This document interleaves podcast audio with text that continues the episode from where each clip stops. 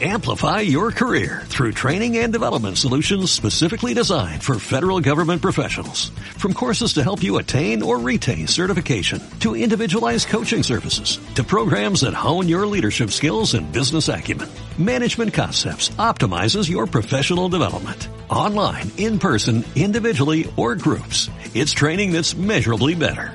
Learn more at managementconcepts.com. That's managementconcepts.com. 3, 2, 1. Muy buenas a todos, soy Pedro Ibar, esto es Emotion Me y tengo el placer de estar con Nat 10 de CrossFit Seminar Staff en España, una de las personas que más sabe de CrossFit en, en español, en castellano. Estamos en el box de, de Curach, aquí en, en Móstoles. Eh, bueno, muchas gracias, Fran, por, eh, por permitirnos estar aquí hoy. Y muchísimas gracias, Nat, por, por, tu tiempo, lo valoro muchísimo. Sé que eres una persona muy ocupada, estás eh, volando de aquí para allá dando seminarios. Ayer en, en CrossFit Singular, a todos los afiliados, más de 200 personas escuchándote. Y bueno, que estar hoy aquí para mí es una gran oportunidad, te lo, te lo agradezco muchísimo. Gracias.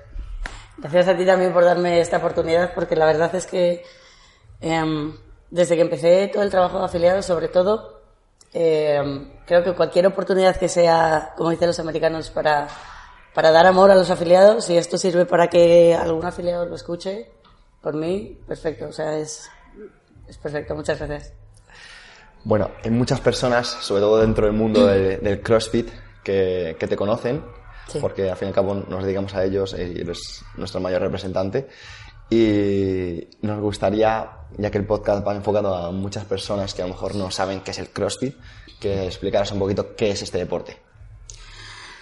Bueno, seguramente, bueno, también porque no, no, ya está por aquí, ¿no? Te puedo decir la, la, definición teórica, ¿no? Pero lo primero que hacemos siempre al abrir un seminario, sobre todo, es decir, vale, esta es una definición que como entrenadores tenemos que saber, movimientos funcionales constantemente variados, ejecutados a alta intensidad, pero mm, para el resto de la gente, es, para mí la definición perfecta es eh, una preparación para la vida.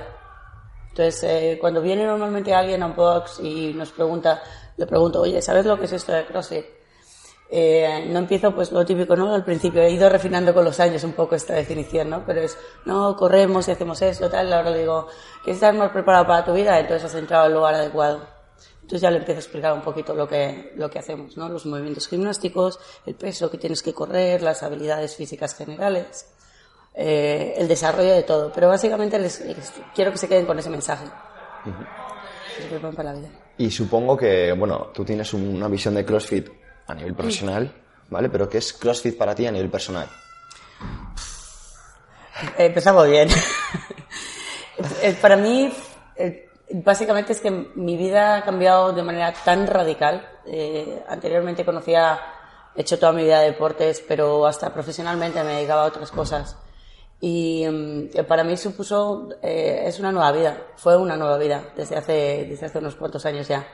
Y um, no es ni siquiera, no te podría decir ni siquiera que es un estilo de vida, porque ya, bueno, todo lo que parece como tan usado ya, como, sí. ¿no? Y en CrossFit es, es, un estilo de vida, pero es que es verdad, es más allá de eso. Para mí es que, no sé, se ha convertido en absolutamente casi todas las facetas de mi vida se, se dirigen porque ha sido como la palanca que ha abierto, como la tapadera que ha abierto la, la verdadera Nat. Así que, um, no sé, es un poco, es, da un poco de miedo decirlo, pero es como un poco todo sea, como un despertar personal, ¿no? Sí, sí, definitivamente. En mi caso es que además eh, no lo conocí ni siquiera en España, CrossFit. Lo conocí en un viaje en el que yo decidí hacer porque necesitaba separarme de absolutamente todo lo que había estado teniendo en mi vida hasta el momento. Y a los tres días eh, conocí CrossFit y fue como, se fue eso, fue un despertar. ¿Puedes contar la historia? ¿Cómo conociste CrossFit? ¿De dónde viene eso de, de dónde viene esa afición? ¿De dónde viene todo esto? Pues en realidad es que, bueno, mis dos padres son INEF. Uh -huh. eh, yo me crié en un gimnasio. Luego mis padres desde, pues, eh, desde, bueno, desde hace mucho tiempo organizaban campamentos. Entonces, bueno, mi primer campamento fue con un mes de vida porque mi madre me tuvo y dijo, bueno, pues yo me tengo que ir a trabajar, como mis padres, que son unos currantes. Y um, a partir de ahí, bueno, estuve en, en, involucrada en el mundo del fitness siempre. Eh, primero con el gimnasio de mi padre, que era pues el típico gimnasio de barrio que estaba en la ciudad de los periodistas. Eh, luego estuve compitiendo en hockey hierba bastantes años eh, hasta los 15 años, que estuve en tercera división, pero luego me, me cambié de colegio, me cambié al colegio donde trabajaba mi madre. Y estuve como, yo creo que como los dos últimos años de mi vida en los que a lo mejor no he hecho tanto deporte, pero luego volví otra vez porque yo creo que la, la cabra tira al monte, vamos. Y mm, durante muchos años estaba combinando a la vez, por un lado, mi trabajo en, en publicidad, trabajaba de directora de arte, pues más porque el empeño de mis padres un poco de que no hiciera INEF, porque no sé, no sé por qué, pues porque no lo verían como algo que yo podría hacer, se me da muy bien todo lo que son las artes plásticas y pues verían que a lo mejor ahí estaba mi, mi hueco de, de negocio, yo qué sé.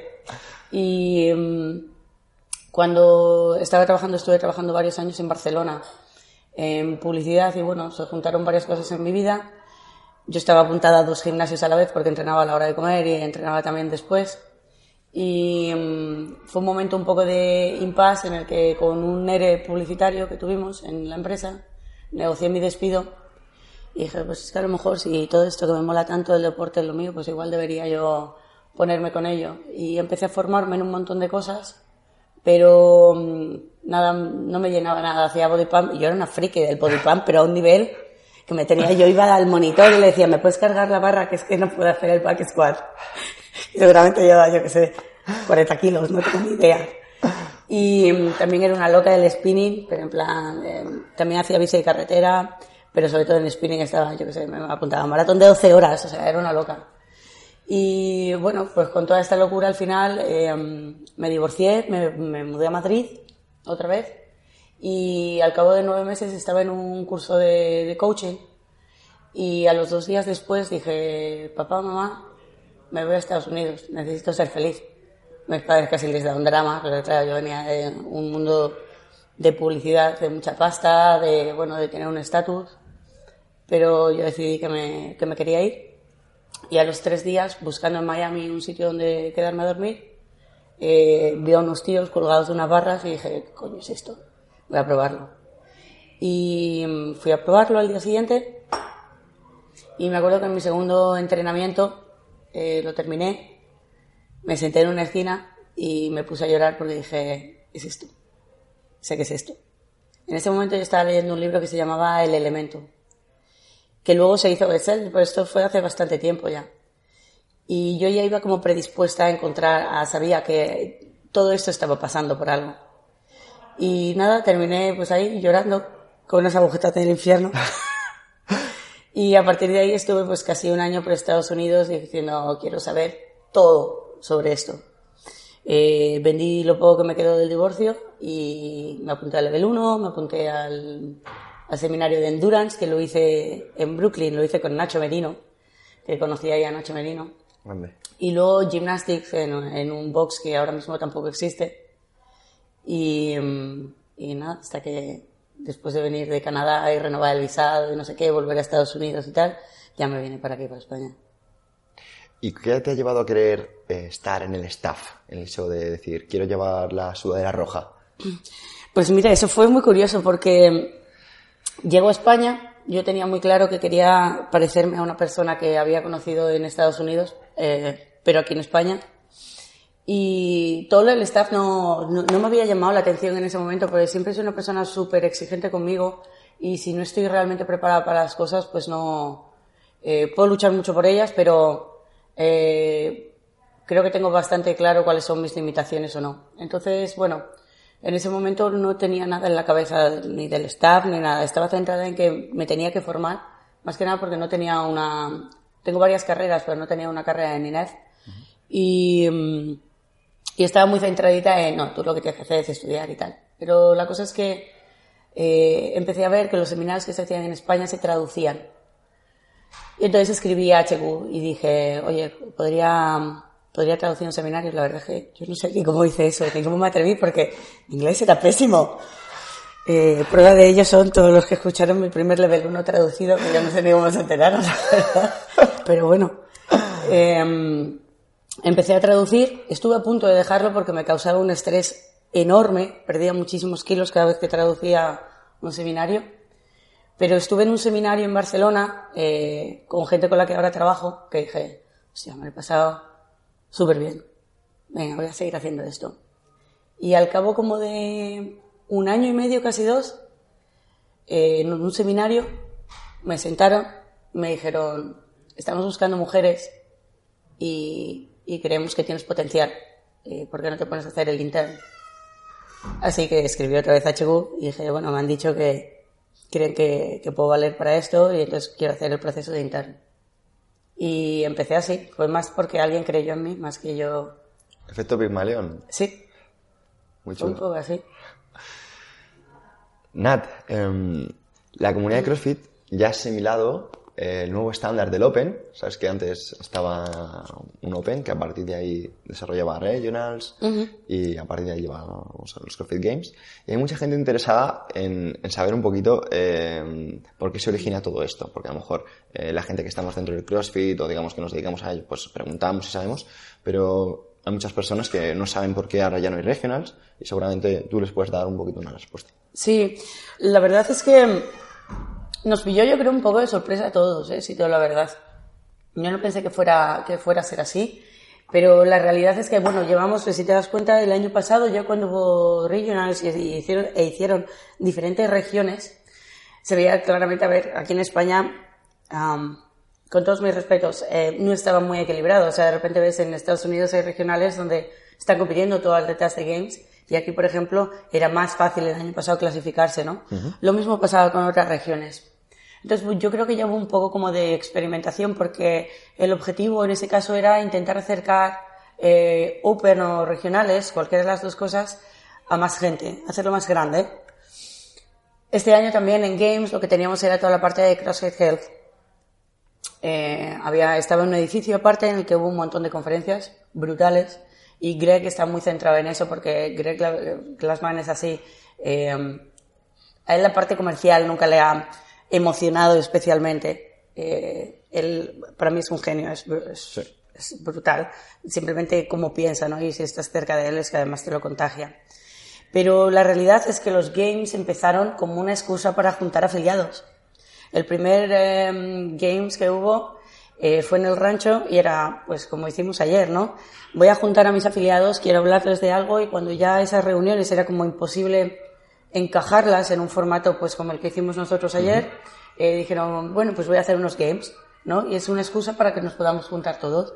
Y luego pues eh, acabamos donde hemos acabado, en, en una máquina enorme de, de, entorno de competición que parece como el Disneyland, ¿no? Ahí de los crossfitters.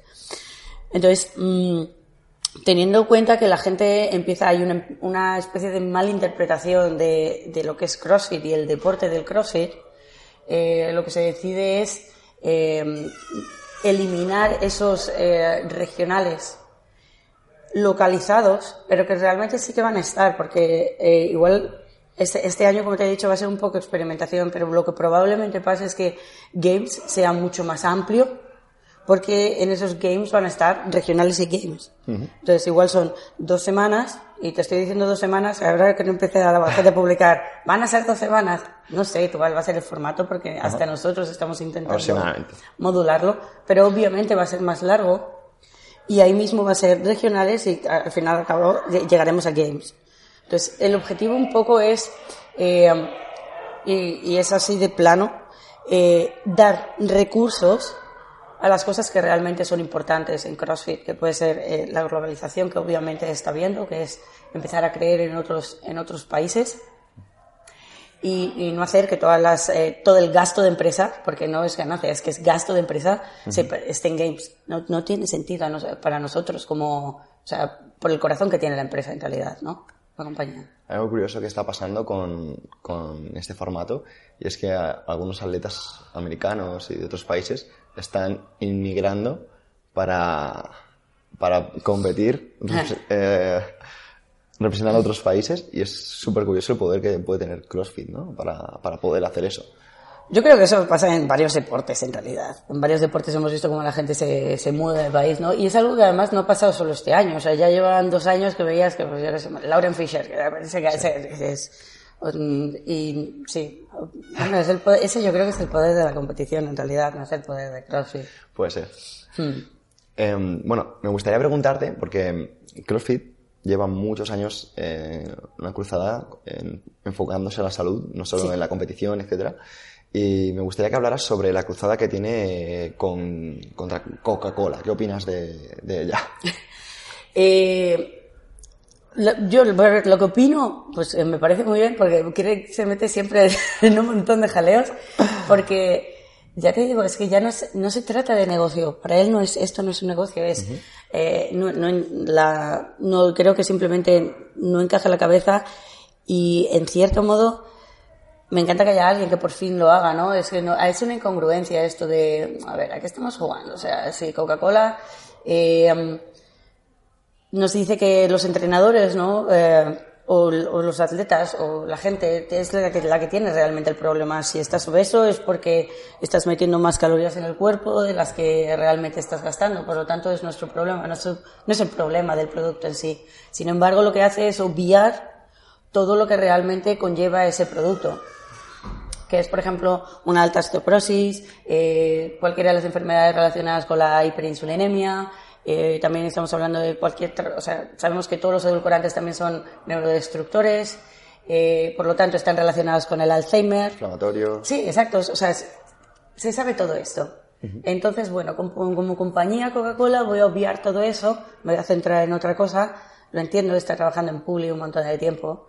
Eh, pero bueno, eh, para Greg no es Coca-Cola. Si fuera, me da igual, cualquier otra marca en el que viera que de alguna manera está poniendo, está haciendo que la población esté a nivel mundial enferma, voy a, voy a meter el dedo. Voy a empezar a molestar, voy a empezar a evidenciar que, oye, no obvies, no nos hagas, no nos hagas pensar que somos gilipollas. O sea, no CrossFit, es que no se trata de eso, se trata de, la, de lo que se subestima realmente al individuo en la sociedad, ¿no? Y hay gente que a lo mejor no puede ver eso, pero luego hay gente, pues como Glassman o como otras entidades que podemos realmente utilizarlos como canal para decir, señores, que es que eh, nos están matando y nosotros encima, como, o sea, tenemos realmente la, o sea, tenemos el poder de decisión que hacer con mi vida. Bueno, pues si a lo mejor no lo ves, yo te voy a decir, bueno, que sepas que esto te puede llevar a esto y a partir de ahí tú eres libre de tomar la decisión que, Ujú. si Sino quieras. Informar a las personas. Sí, básicamente. Y entonces, bueno, pasa con Coca-Cola y pasa con otras empresas. Muchas de ellas, pues Coca-Cola tiene acuerdos con la NSCA, entonces aún es como más, no sé, es, es, es que realmente como él, como Greg dice, es, es la, la, la verdad más incómoda, ¿no? Que realmente tiene esta, este, el problema más incómodo que tiene la sociedad es este, ¿no?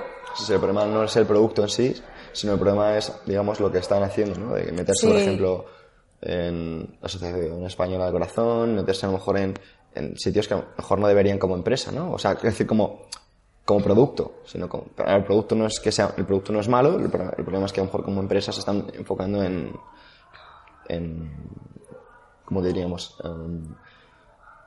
En, desinformar, ¿no? O malinformar a las personas. Ja, Puede ser. Bueno, el producto por sí, sí es malo. Eh, Pero em, que intentes encima linkarlo, relacionarlo con es lo que tú dices, ¿no? Con, con la salud. salud. O sea, eso ya es como... Sí. No, no tiene mucho sentido Un esto. poco, un poco con- controvertido Coca-Cola. Sí. Me gustaría hablar ahora más enfocados al, al entrenamiento Sí. y que nos hablaras de cómo ha evolucionado eh, o cómo ves que haya eh, evolucionado sistemas de entrenamiento en los últimos años, sean de CrossFit, sean de fuerza, si ves que ha habido como un, un boom en lo que es la evidencia científica y que hablaras un poquito sobre cómo, cómo se ha adaptado CrossFit a todo esto. No sé, si te digo la verdad, igual es que yo creo que estoy muy sesgada, ¿eh? Pero no sé si CrossFit se ha adaptado o el mundo del entrenamiento se ha adaptado a CrossFit, realmente. Eh, porque mm, no voy a decir nada que mm, todos los que normalmente practicamos CrossFit hablamos casi todos los días, que es, por ejemplo, el boom de la alterofilia. Ha sido gracias a CrossFit. Y el alterofilia es un, es un deporte legítimo, es, es, es increíble, pero la verdad es que hace unos pocos años nadie le hacía ni caso y era un, era un deporte mm, súper minoritario. Entonces, creo que la gente que ha sido inteligente ha dicho, bueno, hay un, un foco de negocio, pero al mismo tiempo puedo hacer un deporte más grande, pues hay gente que se ha adaptado y hay gente que ha decidido pues eh, cerrarse en banda. Por ejemplo, Mike Burgener es, es un tío que es súper mayor, pero que desde el principio lo vio súper claro. Y él sigue centrado en su especialidad, trabaja para CrossFit con esa especialidad pero se ha adaptado súper bien. Es un tío además de mente súper abierta, es un encanto, si algún día lo conoces, dices que es una persona súper amorosa. Y dices, y es un tío, siendo tan mayor, sabía perfectamente, cogió y dijo, este es el foco de negocio para poder yo hacer luego más grande la alterofilia. Entonces, dudo si realmente ha habido sistemas de, de entrenamiento, igual yo los desconozco también, ¿eh? esto es seguro, eh, que han aparecido después de CrossFit o realmente eh, CrossFit rompió una brecha en, en, el mundo del fitness en general y gracias a eso pues hay muchos deportes que están volviendo a, a potenciarse. Como eso, de kettlebells, por ejemplo. Sí, por ejemplo, exacto, el kettlebell, el atletismo a lo mejor simplemente. Hay mucha gente que tenemos en CrossFit que viene del atletismo, pero al mismo tiempo eh, yo no vengo del atletismo y gracias a CrossFit pues eh, quiero medir eh, mi carrera, mis 400, mis 800, mi milla, eh, cosas que a lo mejor para mí antes pues no representaban mm, nada importante, ¿no? No sé. ¿Cómo es una sesión de, de CrossFit con Nat? ¿Como entrenadora o entrenando conmigo? Bueno, cualquiera de las dos me vale. Eh, pues diría que como entrenadora eh, intento preparar al, en, al, éxito, o sea, que tengan el éxito mis, eh, mis entrenados lo más posible. Ese es mi foco realmente. Eh, cuando estoy en una clase, para mí es como, no sé, es como, entro como en otra dimensión, te lo juro. Es como, me encanta entrenar a la gente. Me encanta que sobre todo se den cuenta de eh, que yo solo soy un canal para ellos encontrar lo que pueden hacer o lo que no pueden hacer. No ya más allá del pues, el sentimiento que ya CrossFit conlleva de tengo estas barreras o tengo estas o estas no barreras, sino es um, tengo carrera y te voy a intentar dar los mejores drills de carrera para que puedas correr la milla o los 800 metros o lo que te toque en el WOD eh, lo mejor que puedas. Y así con cada una de las cosas. Acabo muy cansada después de cada clase. Ya no puedo dar muchas clases seguidas. Al fin y al cabo, lo hablabas ayer en, con los afiliados, que es importante que te canses más dando una clase que el propio atleta, sí. ¿no? Sí, creo que también hay que saber, saber eh, qué capacidad tienes para dar cuántas clases, porque yo entiendo que cuando empezamos, decimos, venga, voy a dar seis clases seguidas y no sé qué. Creo que a partir de la segunda uno ya no puede hacer lo que debería estar haciendo en realidad. Uh -huh. Pero creo que es muy importante eh, mantener tu estándar en un sitio y decir, más allá del dinero, yo creo que puedo dar realmente bien estas clases. Por mucho que uno tenga que pensar en el dinero o no en no dinero, eh, creo que hay que ser muy honesto con cuáles son nuestras capacidades. Y sí, mi objetivo siempre es preparar a la gente para el éxito. Me gustaría, ya que eres mujer, que hablaras un poquito de, de las diferencias que hay en CrossFit de chicos y chicas y por qué ahora mismo, digamos, la diferencia en, en chic, en los, digamos, en las girls o estos entrenamientos es de aproximadamente un 66% en, en, los kilos y no, por ejemplo, en repeticiones o algo así. Bueno, pues eh, me gusta que me hagas esta pregunta porque eh, cuando yo empecé CrossFit me di cuenta que CrossFit para mí representa un poco como la democracia del fitness. Um, los pesos que hay en realidad entre en entrenamientos en cuanto a pesos difieren de entre un 65% y un 70%, que yo creo que casi todos, haciendo así un poco la matemática, o yo por lo menos casi siempre los calculo en torno al 70%. Uh -huh. Y esto es una realidad, a ver, tanto de tren superior como de tren inferior, eh, podemos, o sea, tanto el tamaño de, de, la, de las fibras musculares como eh, lo gruesas que son, o sea, tanto de largo como de ancho, por decirlo de alguna manera, eh, la realidad es que nosotras no tenemos la misma fuerza. En tren superior, además, es muchísimo más. Me parece que en tren inferior es como alrededor de los, el, entre el 70 y el 75% menos. En tren inferior puede ser del 25 al 50%. Dicho esto, uh -huh. eh, la realidad es que los héroes en realidad no tenían pesos estipulados de hombres, o sea, de mujeres, mujeres. perdón. Solo hay de hombres. Eh, por ejemplo, eh, cuando hablamos de press de banca, yo siempre aplico el 70% del peso o del body weight, si estamos hablando del peso corporal, si estamos hablando en, en, en body weight. Porque también, o sea, aunque un RX, o sea, un RX venga un peso de hombre y un peso de mujer, siempre voy a pensar que en press de banca, por lo general, nuestro empuje va a ser menor. Pero vamos, no tengo, o sea, mi opinión, pues que me parece que está bien calibrado. Dicho esto, eh, la prescripción de CrossFit es que varíes todo lo más posible, ¿no? Así que yo el otro día dije, me voy a hacer un bot con un peso de hombre, eh, más que nada porque me lo pidieron para ver si podíamos calcular un clasificatorio de una, una competición que hacemos de, por Navidad en el box. Pero luego también digo, me voy a escalar el peso hacia abajo.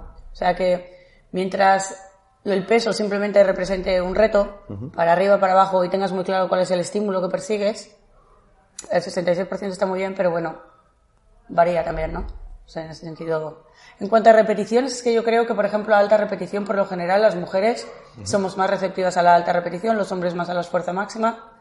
Y mm, en cuanto, por ejemplo, al remo, sí que se, mm, se, se escalan las calorías, pero también estamos viendo que ahora hay muchos entrenamientos en los que no se, no se escalan las calorías, porque bueno, luego tienes aquí a Briggs, ¿no? Que te revienta el remo y dices, pues bueno, la, es verdad que la producción de potencia en una bike no va a ser la misma, pero bueno, pues nada, tardaré un poco más, ¿no? Igual no me tengo que comparar tanto contigo. De hecho, las mujeres en principio tienen una mayor adaptabilidad al trabajo excéntrico mm. y en CrossFit realmente eso no se refleja con las calorías, porque a lo mejor es donde más escala, a lo mejor, y a lo mejor las mujeres pueden aguantar más incluso que un hombre, ¿no? Es súper curioso. Y me gustaría eh, seguir con la parte deportiva y que hablaras un poquito de mm, qué aplicaciones enfocadas al CrossFit tienes en, el teléfono o qué recomendarías de cara Pues hay que rabia... ¿Puedo ponerla así o...? Pues es, es, es, complicado. es un poco complicado, ¿no? Es un poco complicado, vamos con pues los micros. no pasa nada. Eh, realmente no tengo... Tengo, ah, tengo aplicaciones, no las uso muchísimo, si te digo la verdad, ahora mismo la que más uso es eh, CrossFit Beyond the Whiteboard, eh, que para mí ha sido un cambio importante porque yo soy de las que tiene cuadernos desde que empecé CrossFit. Entonces tengo todos mis cuadernos numerados, pues creo que es como hasta el 15. Y luego me dijeron, ¿por qué no empiezas? Porque ahí en FreeMove tienen la aplicación Beyond the Whiteboard. Y la verdad es que yo entiendo que es que tiene, es, es muy práctica, pero yo estaba como muy enganchada al, cuaderno, ¿no? Y, y, yo creo que a base de haber escrito tantas cosas es por eso por lo que me sé pues, mis cifras o lo que sea, ¿no?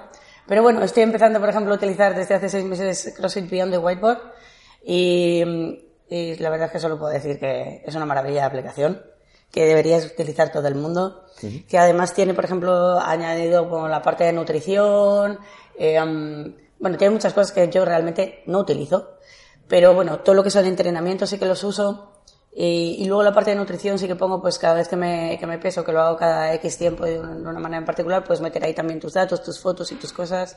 Y creo que es muy útil. Está en cuanto a entrenamiento. Luego tengo otras, por ejemplo, eh, del tema del sueño también tengo varias. Tengo una que, por ejemplo, el HRMV lo utilizaba, lo estuve utilizando bastante tiempo, casi un año, pero me empecé a condicionar demasiado eh, entrenando. Eh, no, hoy no deberías entrenar y dices, si yo me siento bien, ¿por qué no? Entonces, todo lo que son sistemas de medición me gustan mucho, porque soy una persona que me encanta controlar esas cosas, en general, me gusta controlar, pero creo que hay que, también me gusta mucho flexibilizar las cosas. Entonces practico un poco a sacarme del, equilibrio para intentar luego, qué coño tengo que hacer y volver a ganar un poco el equilibrio. Entonces, Aplicaciones como el HRMV la, dejé de usar. El Sleep Cycle sí que lo sigo usando. Hay una que también es Power Nap, que creo que cada vez que, una vez cada seis meses cuando intento echarme una siesta, eh, me la pongo también, lo que hace es básicamente eh, te despierta cuando te tienes que despertar según el ciclo de sueño. Eh, eso en el móvil, bueno, también tengo una que es de Withings, que es de Laura, eh, que esto pones un cacharrito, una lucecita en la, en la mesita de, de, noche y está conectado también con la báscula, aunque yo la báscula tengo otra, y te mide el sueño. Eh, y bueno, ahora tengo una también de fasting que se llama um, Zero, creo que se llama solo Zero, que es básicamente porque me resulta más fácil para no tener que estar calculando el tema del fasting. O sea, tengo, tengo varias, pero no uso todas. No soy especialmente consistente, o sea, lo que me funciona lo mantengo, pero si veo que empiezo a tener un patrón en el que es como MyFitnessPal, una temporada que lo estuve usando, pero al principio tuve serios problemas con MyFitnessPal, eh, porque me creaba mucha ansiedad el hecho de no poder cuadrar los macros y tal, y ahora voy mucho más intuitiva con esos temas. O sea, digamos que tienes las aplicaciones para, digamos, poder tangibilizar la, las mejoras o, o cuánto duermes o, digamos, si estás haciendo ciertas cosas. Diría más para... En realidad se utilizan para decir, va, cuántas horas duermo, cómo afecta esto a mi entrenamiento y tal. Todas esas cosas están muy bien, pero creo que nos pierden del foco del entreno o de las cosas que son súper básicas. El otro día, por ejemplo, estábamos hablando de una de las aplicaciones, es eh, del- de las mediciones del sueño. Dices, no, porque tú tienes varios parámetros que tú puedes personalizar, por ejemplo, en, la, mm, en el sleep cycle. Yo tengo, pues, por ejemplo, cuando estoy lesionada o tal, me lo voy apuntando y entonces empieza el sacarte parámetros de duermes mejor cuando estás lesionado, no sé qué. Y me decían, claro, pero a mí me gusta medir porque yo hablo también mucho de flexibilizar estas cosas. Eh, me gusta medir, claro, que sí, estoy teniendo un periodo de estrés, eh, am, no duermo igual. Y digo, no necesito una aplicación para saber eso. O sea, Sí, sí. creo que muchas veces perdimos un poco el norte de querer cuantificar absolutamente todo y está guay porque nosotros nos basamos en, datos en datos, pero vamos, o sea, a ver. sentido común. Ah, Exacto, esto también creo que es muy importante, ¿no? Entonces, por ejemplo, la aplicación de Sleep Cycle sí que la uso para medir cosas, pero lo que más me importa es el hecho de esforzarme por dormir las horas que sé que necesito dormir para estar bien.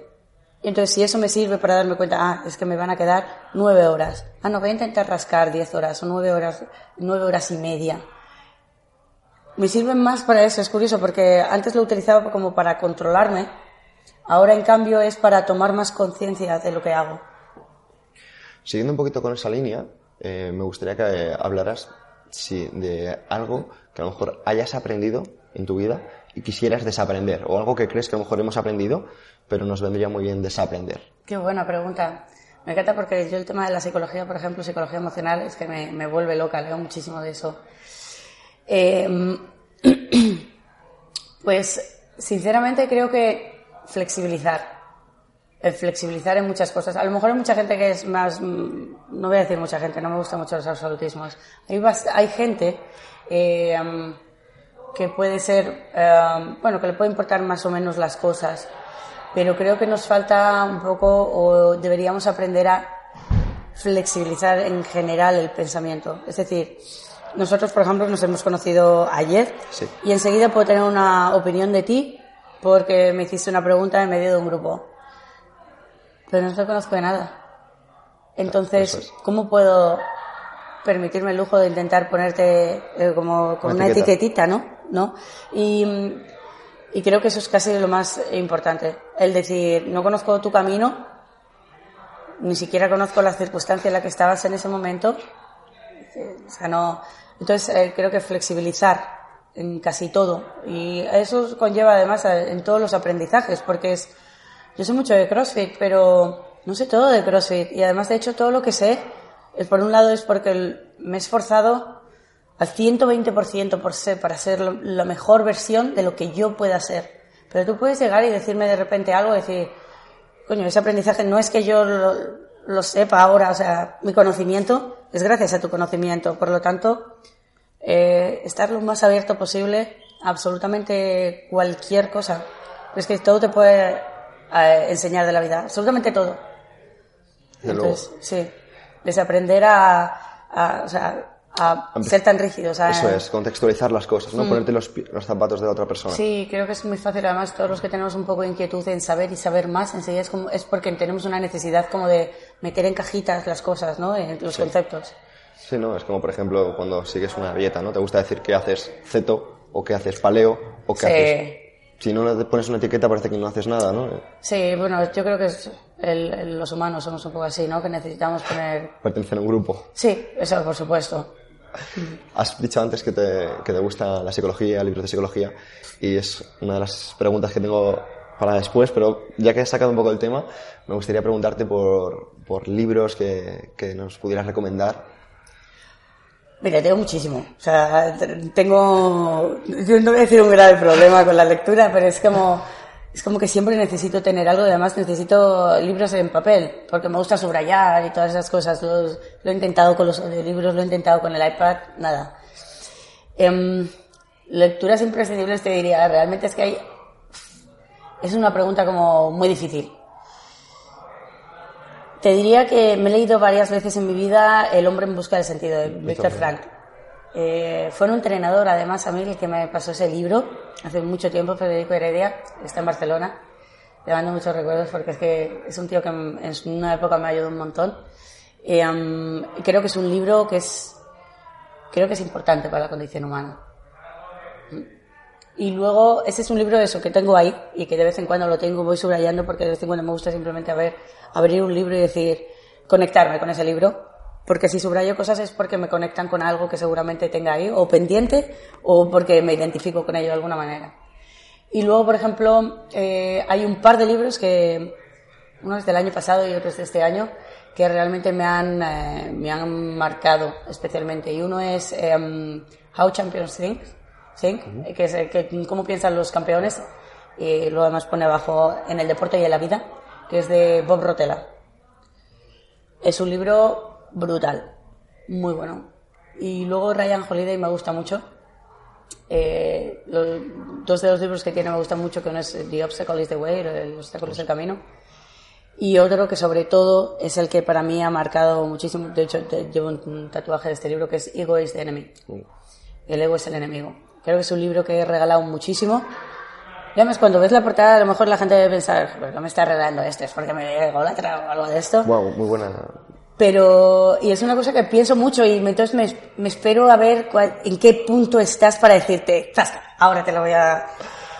Porque es un libro que, o sea, es como honestidad 2.0, desde el principio es un, puñetazo en la cara. ¿Cuándo crees que una persona debe empezar a leer, a plantearse leer ese, libro? Aparte de siempre, pero ¿cuándo crees? No lo sé, es que yo realmente, no te exagero, tengo seis copias en mi casa de ese libro, dos en español, están ahí preparaditas eh, no sé cuándo uno está preparado para ese libro. Yo es que tengo una obsesión especial con el ego. Es una cosa que me da mucho pánico por, bueno, por varias circunstancias en mi vida. Trabajé en Publi. La mayoría de la gente de Publi hemos sido muy gilipollas mucho tiempo. Y me dio una hostia muy grande la vida. Y, y a partir de ahí es como que es un tema que siempre me ha obsesionado y leo mucho, mucho sobre ese tema. Es como que eh, sé que puede ser, no es un amigo, pero puedes identificarte de muchas maneras y enseguida decir, ah, no, estoy ahora haciendo esto, estoy haciendo lo otro. Entonces, creo que es, es muy difícil y es una cosa que siempre pienso, ay, no quiero, por eso lo de los podcasts me dan un poco... Porque no quiero hablar de mí, no quiero... Creo que por eso también muchas veces soy como muy cerrada. Pero es importante que, que hables esto porque, por ejemplo, estás diciendo algo que seguramente muchas personas se sienten identificadas, porque a lo mejor personalmente me pasa, ¿no? Yo sé que el ego es el enemigo, pero sé que el ego es necesario porque te da ambición, sí. te hace ir a por más, te hace levantarte por la mañana y hacer más cosas y es importante que, que transmitas esa visión a, las personas que... Yo ya te digo, es ese sí que creo, o sea, El hombre en busca de sentido creo que es un libro que realmente es, es muy importante. El ego es tu enemigo, a mí en mi caso, eh, me, me supuso un, decir, sí quiero, o sea, esto quiero leer y releer este libro muchas veces. Yo cuando terminé de leer ese libro lo primero que hice es que eh, quité las aplicaciones de Instagram y de Facebook en mi móvil. No quiero, no quiero tenerlas. Quiero mirarlas una vez en redes sociales, va en mi ordenador y ya está. Y a los dos días HP me dijo si me quería encargar de las redes sociales.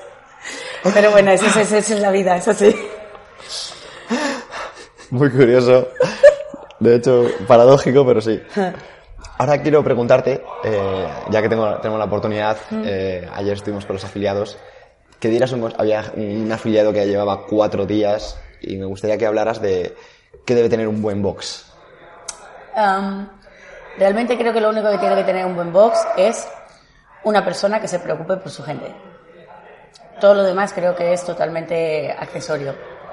Mola mucho, por ejemplo, hoy estamos aquí, estoy impresionada con el box, o sea, me parece súper bonito, pero también Fran es un tío que es que eh, parece que le ha metido una pila, o sea, es, es, una persona súper inquieta, eh, sé que busca muchísimo la excelencia, sé que se forma muchísimo y necesitamos gente así, es gente con una pasión eh, brutal por saber que no estamos en el negocio del fitness, en realidad es que es, es muy irónico, no estamos en el negocio del fitness, estamos en el negocio de la salud y en el negocio de las personas. Entonces es lo único que nos importa. Boxes hay muchísimos con un montón de material, buenísimos, afiliados, no afiliados. El valor no radica en eso. Parece que le pones delante la etiqueta de negocio y es algo malo, ¿no? Sí, sí, es verdad. Mira, es verdad. Mm, Es importante eso porque está bien enriquecerse también con lo que te gusta. Eso es verdad. Pero em, es muy buena. Voy a empezar a, a pensar en no decir negocio como si fuera algo malo. Eh, porque es verdad que al fin y al cabo es, es, es tu- es un negocio, ¿no? Es una manera de ganarse la vida. Pero creo que el- el- lo que te va a hacer rico en este negocio, ya sea eh, a nivel económico como a nivel emocional, es, es la comunidad de la que siempre hablamos, pero eso solo, se, solo puede ser posible si, si lo haces con, con pasión, si esto te gusta, está claro. A hacerte una pregunta. Espejos sí, espejos no en CrossFit. Pues depende. Depende. Yo la verdad es que en mi caso el concepto que hay detrás de no tener espejos me encanta, que es el hecho de que nadie te va a juzgar. Y es que realmente cuando estabas en un gimnasio tradicional te miras y te remiras. Y es que es increíble porque cada vez que viajo y me voy pues al gimnasio del hotel y dices, a ver, ¿dónde están las mancuernas y el remo? Porque voy a hacer thrustes y remo. Es inconsciente, de repente te das cuenta que te estás mirando. Y dices, bueno, ese es el ego, ¿no? ¿Cómo, cómo puede estar pasando esto? Y yo, sinceramente, creo que no. He visto hasta boxes que no tenían ni espejos en el cuarto de baño. He dicho, mira, esto está muy bien, pero bueno, creo que lo de la flexibilidad, creo que nos hemos pasado un poco. Eh, si sirve como herramienta, mi respuesta es, si sirve como herramienta de aprendizaje para algo, vale. Personalmente creo que no hace falta, porque no hay nada más maravilloso que poder saber dónde tienes tu cuerpo y cómo tienes que moverlo. Y para eso no necesitas algo externo que te esté dando feedback. Eh, pero si es una herramienta, sí, yo no, Me gustaría preguntarte, porque me interesan mucho tus influencias. Es una persona que conoces a muchas personas, que aprendes de unos de otros, viajas muchísimo. eh, que hablaras un poquito de, de influencias, incluso podcast o incluso algo, eh, todo lo que puedas para que llame la atención para aportar a, a la gente que escucha el podcast.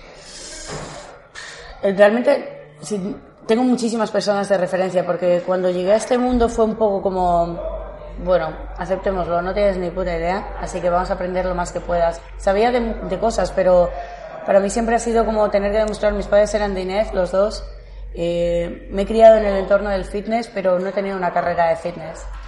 Eh, entonces para mí era como una obsesión ese tema. El, el pensar que me tenía que sobreformarme, si es que eso puede existir, eh, lo más posible eh, para estar preparada para lo que sea. Entonces, eh, durante todo este tiempo hay muchísimas influencias muy, muy diferentes. Con las primeras con las que podría empezar para mí es en el box donde estuve haciendo prácticas en, en Estados Unidos y em, la dueña de ese box se llamaba Karian Dixon. Eh, ahora, curiosamente, irónicamente, formaba parte de HQ, yo no lo sabía. Y a la que le tuve que pedir las traducciones fue a ella. Pero yo tampoco lo sabía, o sea, fue como todo muy irónico. Luego, a partir de ahí, la verdad es que eh, en cuanto a podcast, por lo general no escucho un podcast a no ser que me lo digan, porque soy una persona extremadamente inquieta, entonces no puedo estar mucho tiempo escuchando algo si no estoy viéndote. Si estoy viéndote no hay ningún problema, si no necesito como un libro o algo así, eh, pero si no enseguida me pongo a pensar en todas las cosas que tengo que hacer y, tengo, y, no le saco el provecho que necesito.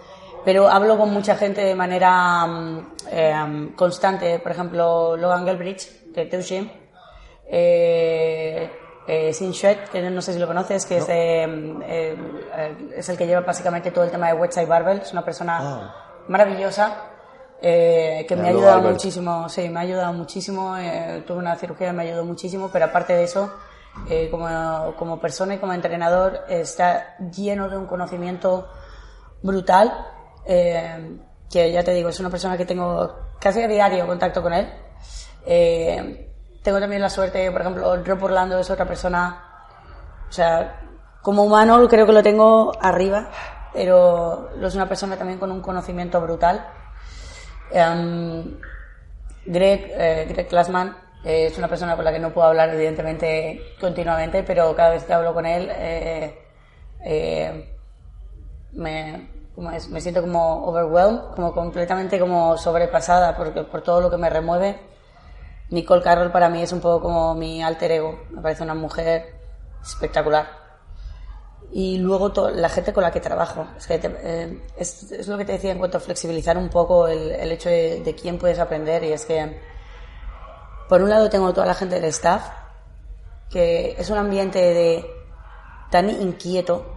O sea, yo, por ejemplo, me voy a ver con Pedro Pereira, Pereira y con Carlos Sedman, que son con los que voy a trabajar en el, en el Level 2 este fin de semana. en mi staff. Y es gente con la que, o sea, es, tío, has oído este podcast, has mirado este libro, has no sé qué, o sea, siempre, es, o sea, es, es una, es una retroalimentación continua que es, que es increíble estar en ese ambiente. Y luego, es verdad, por ejemplo, la, la gente de Free Move con la que estoy, eh, um, es un box que me tiene súper enamorada por la gente que hay, la comunidad que hay, primero, que es gracias a, a, a Fran, eh, a Fran Soto y, y luego también a sus entrenadores, porque todos respiran un poco lo mismo. Así que me siento muy afortunada porque realmente aprendo de todo el mundo, Dani, de Ico, de toda la gente que tengo que me rodea. Eh, aprendo muchísimo. Sé que suena topicazo, pero es que lo, lo, digo desde el fondo de mi corazón, que es que siempre hay algo que es como, he aprendido algo nuevo. Me lo guardo en el bolsillo como decir, es que hoy, hoy es un día diferente porque ya he aprendido algo más, ¿no? Pero encima tengo la suerte de encontrarme con gente eh, que está eso como pues, Rob Orlando, Shane, Logan, eh, eh, Ramón Gissing, por ejemplo, es una persona que trabaja con nosotros en el staff, está muy centrada en el mundo de la fuerza. Eh, Alterófilo también es una de las personas eh, más fuertes en su país.